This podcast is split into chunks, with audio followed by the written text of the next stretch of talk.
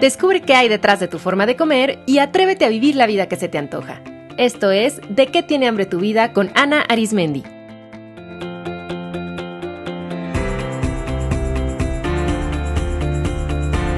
Este es el episodio 242.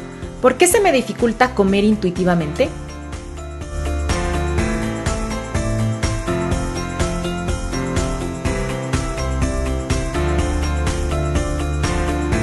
Hola, hola comunidad. Me alegra como siempre conectar un episodio más con ustedes. Soy la psicóloga Ana Arismendi, directora del Instituto de Psicología de la Alimentación, y quiero invitarles a que comencemos este programa haciéndonos nuestra pregunta maestra. ¿De qué tiene hambre su vida en este momento? Reciban lo que se haya manifestado en su cuerpo-mente y reflexionen si es su cuerpo el que tiene hambre, si es su mente, si quizá tienen hambre en su vida profesional, social, en una relación en particular. Conectar con nuestras hambres es una forma de autocuidado. Es regalarnos nuestra presencia y miren qué bonito, es convertirnos en nuestros propios padres y madres porque es estar atentos y atentas a nuestras necesidades y satisfacerlas lo mejor posible para mantener nuestro bienestar. Así como los papás y las mamás están atentos a qué es lo que necesitan sus niños eh, y a cómo lo manifiestan. A veces los niños cuando ya son grandecitos piden con palabras, pero en muchas ocasiones lo manifiestan a través de su cuerpo, a través de movimiento, a través de gestos, de sonidos, de sensaciones. Y nuestras hambres se manifiestan así también en la vida adulta. Y solamente nos vamos a dar cuenta de que tenemos hambre cuando nos prestamos atención. Si quieren una herramienta que les ayude a conectar con sus hambres y a entenderlas, les recomiendo mis tarjetas terapéuticas de qué tiene hambre tu vida, que son un mazo de 52 cartas ilustradas que representan 52 hambres distintas. Vienen acompañadas de un librillo donde se explica cada tarjeta e incluye ejercicios para utilizarlas de distintas maneras. Por ejemplo, para trabajar en su forma de comer, para entender sus síntomas, para encontrar respuestas cuando se sientan confundidos o indecisas, como una herramienta de meditación, como recurso para la escritura terapéutica y mucho más. Además, si ustedes son colegas profesionales de la salud o son coaches o terapeutas, esta es una gran herramienta para utilizar en su consulta. Si quieren conocer más sobre las tarjetas, visiten www.dequetienehambretuvida.com diagonal tarjetas. Ahí encontrarán una explicación, un video donde les muestro las tarjetas, el librillo y cómo pueden utilizarlas. También pueden escuchar el episodio 203 de este podcast donde hablo sobre las tarjetas o acompañarme en las transmisiones en vivo que hago cada lunes a las 7.30 de la noche hora de la Ciudad de México a través de mi página de Facebook o de mi perfil de Instagram, donde semana a semana saco una tarjeta del mazo y exploramos juntos este tipo de hambre. Para adquirir sus tarjetas, visiten mi tienda online de que diagonal tarjetas y pues denle clic donde dice comprar Hacemos envíos a todo México. El link directo está en las notas de este episodio. Ok, pues comencemos con el tema de este programa. En junio de este año salió a la venta la nueva edición del libro Intuitive Eating o Alimentación Intuitiva de Evelyn Triboli y Ellis Resch. Estas dos nutriólogas llevan desde 1995 divulgando, investigando y construyendo sobre el enfoque de alimentación intuitiva, que de manera muy, muy sintetizada consiste en soltar la mentalidad de dieta y comer a partir de las propias señales de hambre, saciedad y placer. Es un enfoque que invita también a identificar nuestras emociones y gestionarlas de manera adecuada, a retar los pensamientos, sobre todo restrictivos en la alimentación, a incluir el movimiento gozoso y también a incluir información sobre nutrición de una manera amable. La alimentación intuitiva tiene 10 principios, los cuales expliqué a detalle en el episodio 39 titulado Comer intuitivamente. Si no saben mucho de la alimentación intuitiva, si este concepto es nuevo para ustedes, les sugiero escuchar ese episodio primero. Y bueno, aprovecho para compartirles que en mi taller online Comer en Conciencia, además de explicarles los 10 principios, los vivimos a través de ejercicios y de experimentos. Si quieren explorar la alimentación intuitiva, les invito a unirse a este taller. El próximo grupo inicia el primero de agosto de este 2020. La información está en psicoalimentación.com diagonal cursos. El link está en las notas del episodio. Y bueno, yo llevo ya varios años trabajando bajo este enfoque, primero aplicándolo en mi vida y además compartiéndolo con las personas que acompaño. También todas eh, mis colegas psicólogas y nutriólogas que trabajan conmigo en el Instituto de Psicología de la Alimentación también trabajan a partir de este enfoque. Y pues para hablarles con honestidad, lleva todo un proceso asimilar este enfoque e incluirlo en nuestra vida cotidiana. Para algunas personas es más sencillo y para otras, y me atrevo a decir que para la mayoría, empezar a comer de manera intuitiva requiere una profunda transformación personal. Y es a ustedes a quien va dedicado este programa. Personas que eh, trabajan conmigo me dicen frecuentemente, es que ¿por qué me cuesta tanto trabajo comer intuitivamente? O ¿por qué si ya me sé de memoria este principio de la alimentación intuitiva? Eh, no, no, no puedo seguirlo cuando, cuando estoy en mi vida cotidiana. Así es que en este programa les voy a explicar qué es lo que puede estar ocurriendo. Pero antes quiero decirles que si están en el proceso de soltar las dietas, de sintonizarse más con su cuerpo, si están en el camino de sanar su relación con la comida y de reconciliarse con su cuerpo, quiero que sepan que así como es su proceso, así es. Es decir, no hay una única vía para hacerlo, no hay un tiempo estimado, así es que no se comparen porque su camino es único y sus características también. Es muy importante para mí transmitirles que comer de manera más conectada con nuestro cuerpo, con nuestro entorno, con nuestra historia, no solamente implica comprender intelectualmente en qué consiste la alimentación intuitiva o aprendernos los principios. Esto es muy importante.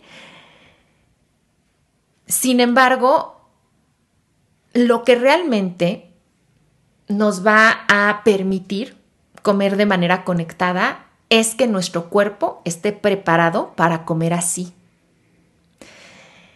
¿Y a qué me refiero con esto? A que existen factores que pueden interferir con una capacidad de nuestro cuerpo que es indispensable para comer de manera intuitiva, que es la interocepción. La interocepción es la capacidad de percibir las sensaciones corporales internas, como por ejemplo el sueño, la sed, la temperatura, el hambre, la saciedad, el nivel de energía, las ganas de orinar o de fecar, el ritmo cardíaco, la respiración o la excitación sexual. A la interocepción se le llama el sexto sentido porque los cinco sentidos que todos conocemos, vista, oído, olfato, gusto y tacto, nos permiten percibir estímulos externos nos permiten ver cosas de allá afuera, tocar cosas que están fuera de nuestro cuerpo. Y la interocepción nos permite percibir estímulos que están adentro de nuestro cuerpo. Si se dan cuenta, la interocepción, igual que los otros sentidos, es vital para nuestra sobrevivencia y totalmente indispensable para comer de manera intuitiva. Es gracias a esta capacidad, a nuestra capacidad interoceptiva, que podemos decir, ah, ya tengo hambre, ah, ya comí suficiente, ah, esto me gusta, ah, necesito orinar, ah, necesito defecar. Y el problema es que hay varios factores que pueden dificultar, dificultar que una persona sea capaz de percibir sus propias señales corporales. O algunos de estos factores pueden hacer que las personas sí sientan sus sensaciones corporales, pero que por alguna razón éstas sean interpretadas como peligrosas, no válidas y que por lo tanto sean reprimidas. En consulta, con mucha frecuencia, me encuentro con personas que ya leyeron el libro de Intuitive Eating, que siguen en redes sociales a todas las colegas que hablan y promueven este enfoque, que acaban incluso de tomar mi taller Comer en Conciencia y que aún sienten que hay algo que les impide conectar con su cuerpo. No es ni falta de entendimiento, porque muchas, se los juro, se saben los 10 principios de memoria, a mí me los han recitado en orden en consulta. No es tampoco falta de ganas o de voluntad de cambiar. Desde mi punto de vista, lo que está ocurriendo es que hay cierto bloqueo en su capacidad interoceptiva. Y cuando eso no se detecta y no se trabaja correctamente, pues puede generar mucha frustración. Varias de las personas que acompaño me han dicho que se sienten desesperanzadas porque han acudido a talleres, retiros, cursos, leen libros, consultan con nutriólogas que trabajan con alimentación intuitiva y no lo logran. Me han dicho, literalmente, creo que hay algo malo en mí, es que no tengo remedio, yo creía que esto me iba a ayudar hay personas que aún practicando mindfulness no logran identificar su hambre o saciedad. O que el mindful eating, en vez de darles paz y conexión, les hace sentir sumamente estresadas o desconectadas. Si ustedes que me escuchan se han sentido así, quiero decirles que no hay nada malo en ustedes. No son las únicas ni los únicos no percibir con claridad las sensaciones y señales corporales o inquietarse mucho si las sienten, tiene una razón y es más frecuente de lo que creen. No es que comer intuitivamente o el mindfulness no funcionen o no sean para ustedes. Es que quizá no habían identificado antes que algo está bloqueando su capacidad de estar en el presente, de sentir su cuerpo y de sintonizarse con él. Espero que con lo que voy a explicar ahora logren reconocer qué factores pueden dificultar su conexión corporal y entonces puedan trabajar en ello y por lo tanto su cuerpo empiece a estar listo y disponible para comer de manera más intuitiva y conectada. Estos son tres factores que dificultan comer intuitivamente. Número uno, cómo fueron alimentados en la infancia. Quizá este es el más importante, porque escuchen esto, aunque comer es una necesidad biológica, alimentarnos es un aprendizaje que se da dentro del contexto familiar y social. O sea, aprendemos a relacionarnos con la comida a partir de la forma en que fuimos alimentados. Lo que nos dijeron, la actitud con la que los cuidadores nos alimentaron, la forma en que ellos se alimentaban a sí mismos, las creencias sobre los alimentos, el cuerpo y el peso que había en casa, el lugar que la comida tenía en la familia, la disponibilidad o no de comida suficiente y de comida nutritiva, el tipo de alimentos que se consumían, todo eso y más tiene una profunda influencia en cómo nos vamos a relacionar con la comida y cómo vamos a percibir y responder a nuestras señales corporales internas. Precisamente en el libro de Intuitive Eating, las autoras hablan de la influencia que tiene la manera en que los cuidadores principales alimentan a los niños, en su capacidad de reconocer sus sensaciones corporales, sus emociones y alimentarse en sintonía con su cuerpo en la vida adulta. Triboli y Resch describen estudios donde adultos que reportan que sus padres monitoreaban y restringían su alimentación de niños, hoy en día tienen menos capacidad de sentir su hambre, su sed, su saciedad y tienden a mostrar miedos al comer, específicamente miedo a engordar, miedo a comer, entre comillas, demasiado y miedo a ser juzgados al comer. Entonces, si de pequeños a ustedes, sus cuidadores principales, les enseñaron a comer más allá de su punto de saciedad porque no hay que desperdiciar, o si de castigo les mandaban a su habitación sin cenar, aunque tuvieran hambre, si les ponían a dieta, si no los escuchaban cuando tenían hambre, si los forzaban a comer algo que no les gustaba, todo ese tipo de cosas donde no se respeta el hambre, la sed, la saciedad y el placer de los niños, pues es muy probable que genere en su cuerpo un aprendizaje en el que su cuerpo haya tendido a desconectarse de sus propias sensaciones.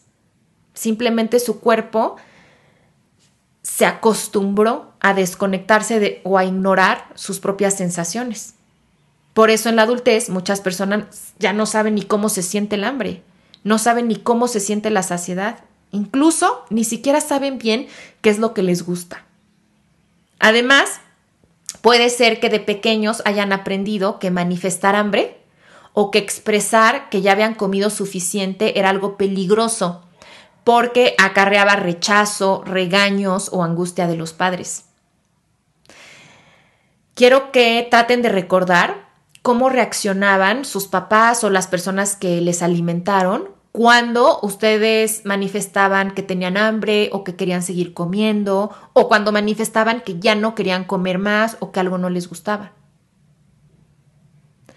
Si un niño nota que manifestar hambre altera a su madre o que nadie responde cuando pide comida, pues probablemente se desconecte de esa sensación, aprenda a reprimirla y a esconderla. Y probablemente la va a asociar con algo emocionalmente desagradable y fisiológicamente estresante. Los niños se adaptan a su medio para sobrevivir. Su fisiología se adapta. Si el momento de comer es un momento estresante, la activación crónica de la respuesta de estrés va a modificar la manera en que sus estructuras cerebrales como el hipotálamo regulen la ingesta. Y eso va a tener un impacto a largo plazo. En muchas ocasiones no es que una persona no quiera comer, es que su cuerpo falla en generar, enviar o percibir sus señales de hambre. Y lo mismo con la saciedad. Por eso, Mucha gente reporta la sensación de no poder parar de comer o de no detectar la saciedad hasta que hay dolor o de sentir que nunca es suficiente, que no se pueden llenar. Y no es porque no entiendan, es porque su cuerpo está desregulado por sus vivencias tempranas con la alimentación. ¿Cómo fueron alimentados durante su infancia?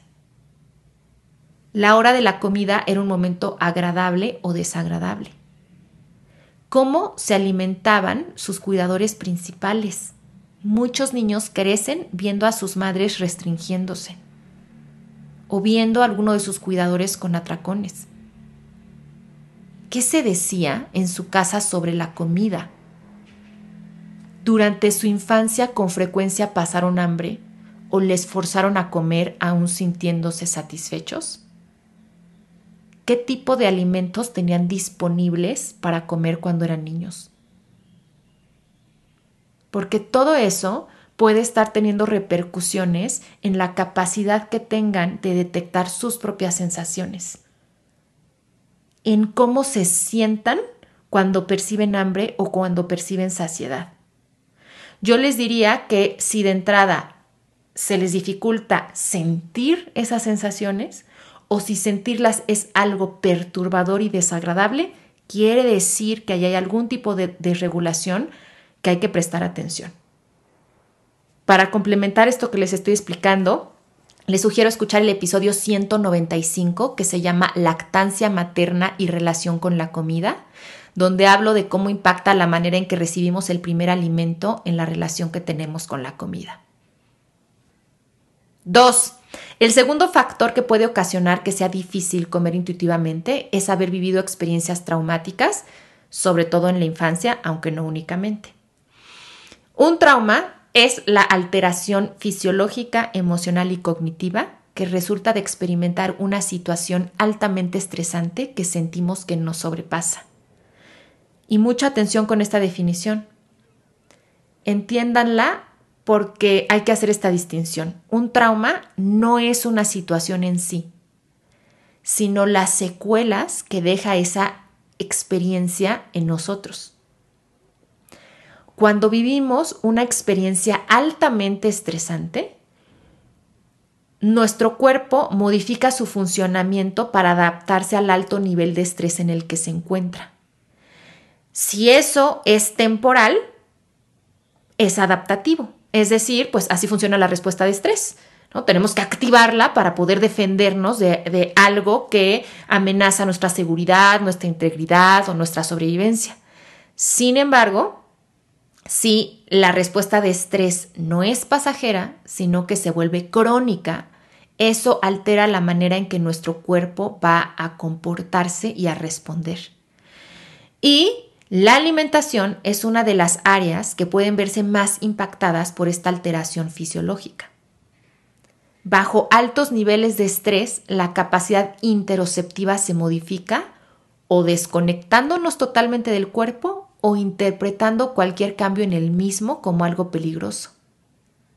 Entonces, eso puede ocasionar que o no se sienta hambre, placer o saciedad, o que esas sensaciones sean percibidas como peligrosas. Una experiencia traumática puede ser originada por multiplicidad de situaciones y em, hay algunas experiencias traumáticas que pueden dejar mayores secuelas que otras.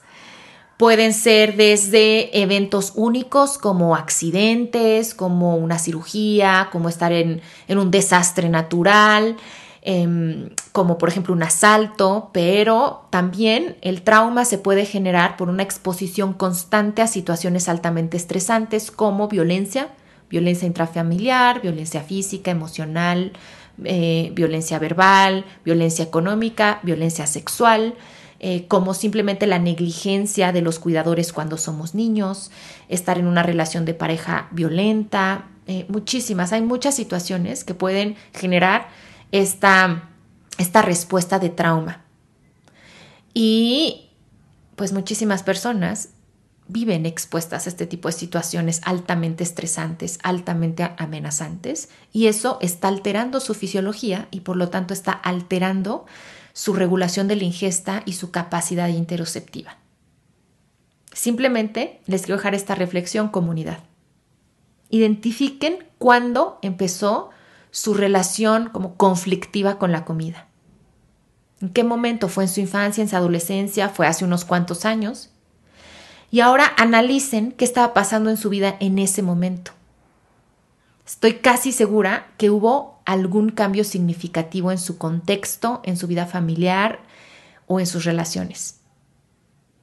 Y que eso tuvo que ver con el cambio en su relación con la comida, porque nuestro cuerpo es como es por una razón. Bueno, de hecho por varias.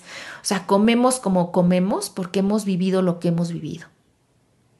Para todas mis colegas que trabajan con la alimentación, entender a profundidad la neurobiología del trauma de verdad que es crucial para ayudar a las personas con eh, una relación conflictiva con la comida.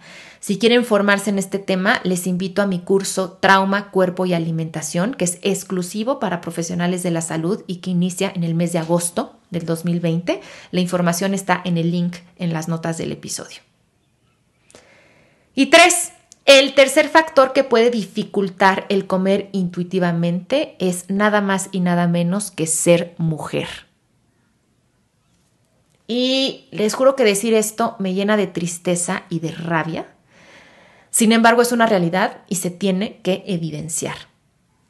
Históricamente, las mujeres hemos sido objeto de violencia y opresión corporal y de gordofobia muchísimo más que los hombres. Y eso hace a las mujeres más vulnerables a la mentalidad de dieta, a los trastornos alimenticios y a la distorsión corporal. Las niñas tristemente aprenden desde muy pequeñitas creencias tan dañinas como que su cuerpo no es suficiente, que deben comer menos que los hombres, que sus hormonas están en su contra, que deben modificar su cuerpo para agradar a los demás, que deben construir un cuerpo que sea digno objeto de deseo para los hombres, que no se vale envejecer. Entonces, fíjense qué fuerte que histórica y culturalmente las mujeres no hemos tenido permiso de sentir hambre ni de comer hasta la saciedad. Y obviamente eso es un impedimento para estar en conexión con el cuerpo. Bajo esta opresión, ¿cómo el cuerpo se va a sentir seguro de sentir, imagínense, hasta lo más básico como el hambre que es necesario para sobrevivir? La edad promedio en que las mujeres hacen su primera dieta, de acuerdo a la Asociación Nacional de Trastornos Alimenticios de Estados Unidos, es nueve años. Entonces, si desde esa edad a una niña se le dice que se aguante el hambre, que está comiendo demasiado, que todo lo que le gusta comer está prohibido, obvio, se va a desconectar de su cuerpo, va a considerar a sus señales internas como el enemigo, va a desconfiar de ellas, va a estar en lucha contra sus propias sensaciones internas.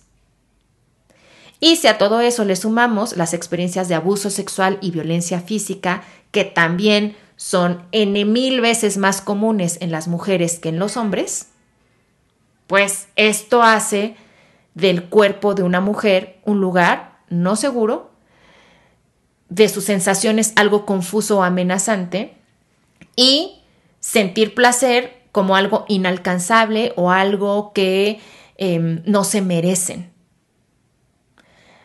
Regresando al punto de las experiencias traumáticas, imagínense cómo, o sea, lo desregulado que va a estar un cuerpo que todo el tiempo está sintiéndose amenazado porque vive violencia física, vive violencia sexual porque todo el tiempo le están diciendo que su cuerpo no es suficiente, porque el simple hecho de pasar hambre es un tremendo estresor. Claro que el cuerpo está desregulado, claro que el cuerpo vive eh, en trauma. Y pues eso nos aleja de estar conectadas con nuestro cuerpo. Y por eso cuando se le pide a una mujer que a ver reconecte con el hambre y con la saciedad, lo menos que va a decir es, ¿qué es eso? Lo peor es que en el segundo en el que conecta con la sensación de hambre le vienen una serie de memorias traumáticas que le generan terror. Por eso, para nosotras las mujeres, reconectar con nuestro cuerpo puede requerir un camino de comprensión, transformación y sanación muy, muy profundo y pues en ocasiones muy doloroso.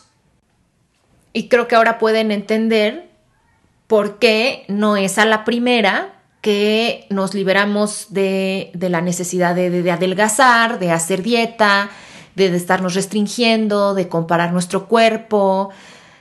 Y, no, no es a la primera que abrazamos los principios de la alimentación intuitiva o de la salud en todas las tallas o de la alimentación conectada porque venimos de esta opresión transgeneracional que nos ha condicionado profundamente y que ha cambiado el funcionamiento fisiológico de nuestro cuerpo.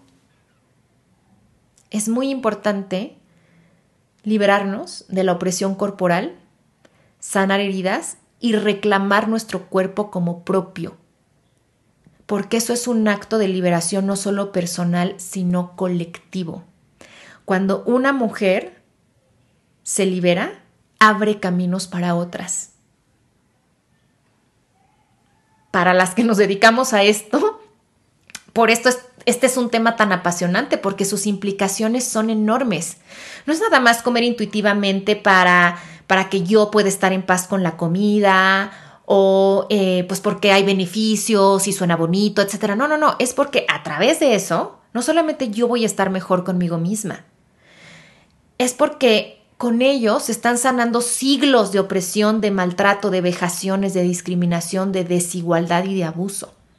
Es porque yo no quiero que las mujeres que vienen abajo de mí, que son más pequeñas, vivan el mismo sufrimiento que yo he vivido y el peor sufrimiento que han vivido generaciones antes de mí.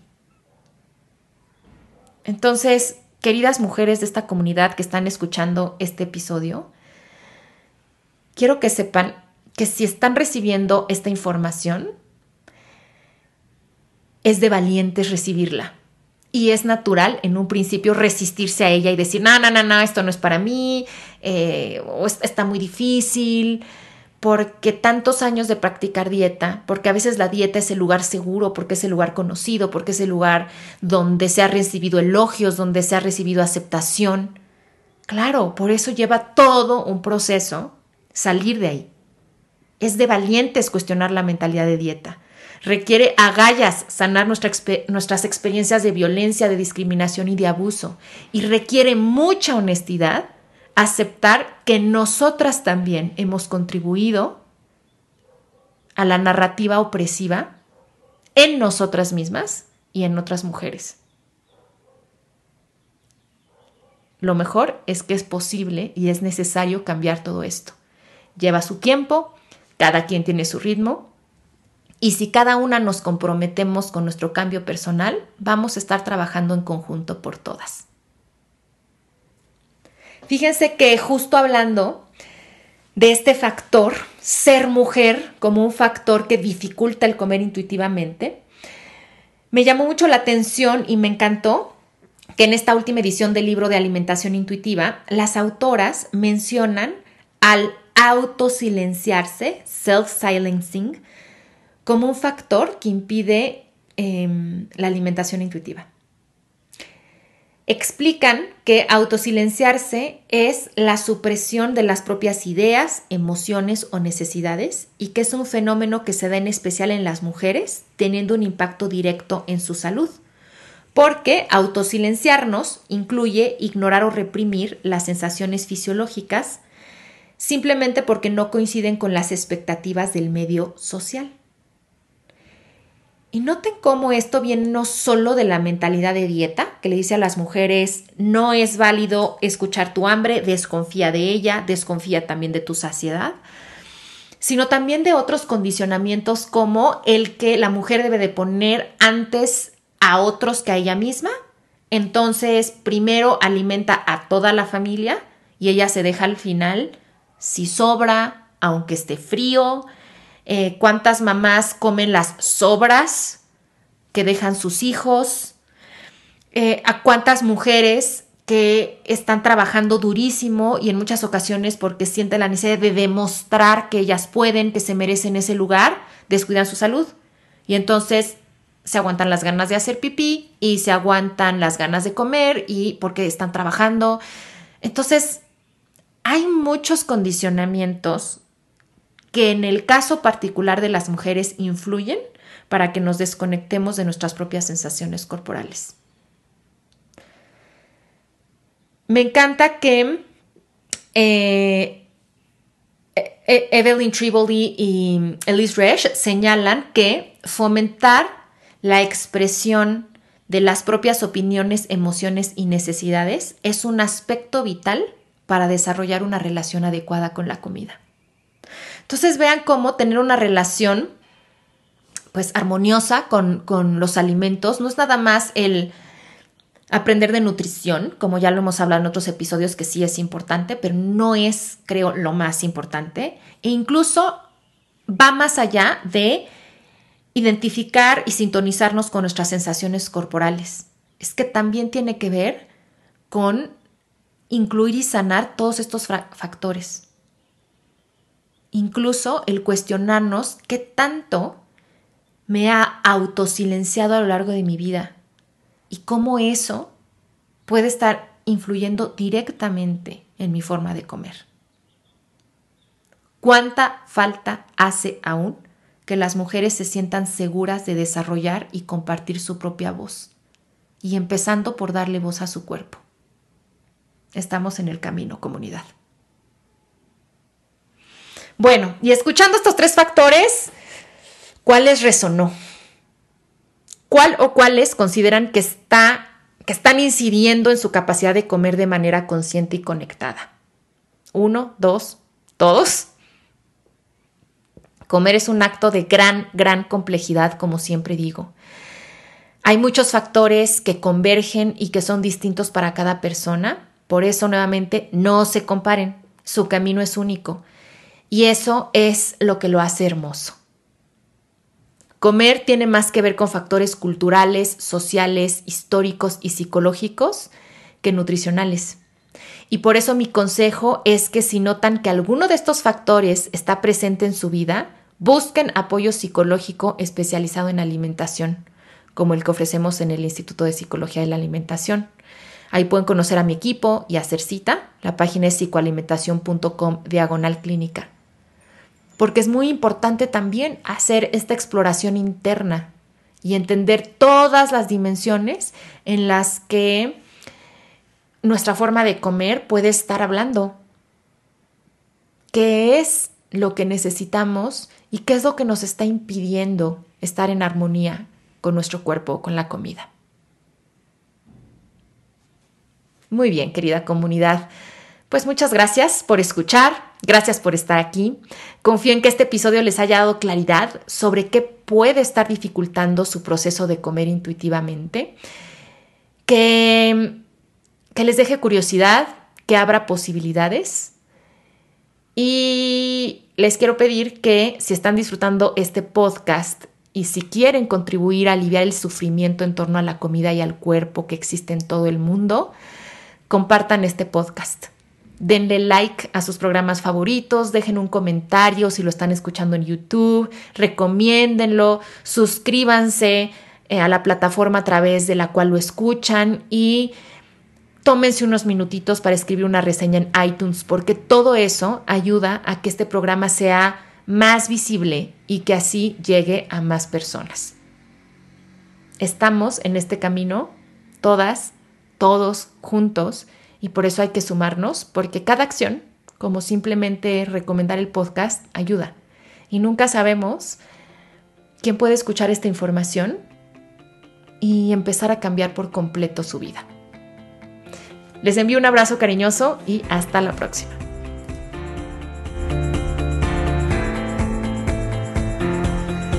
Esto fue De qué tiene hambre tu vida con Ana Arismendi. Para más información visita www.dequetienehambretuvida.com.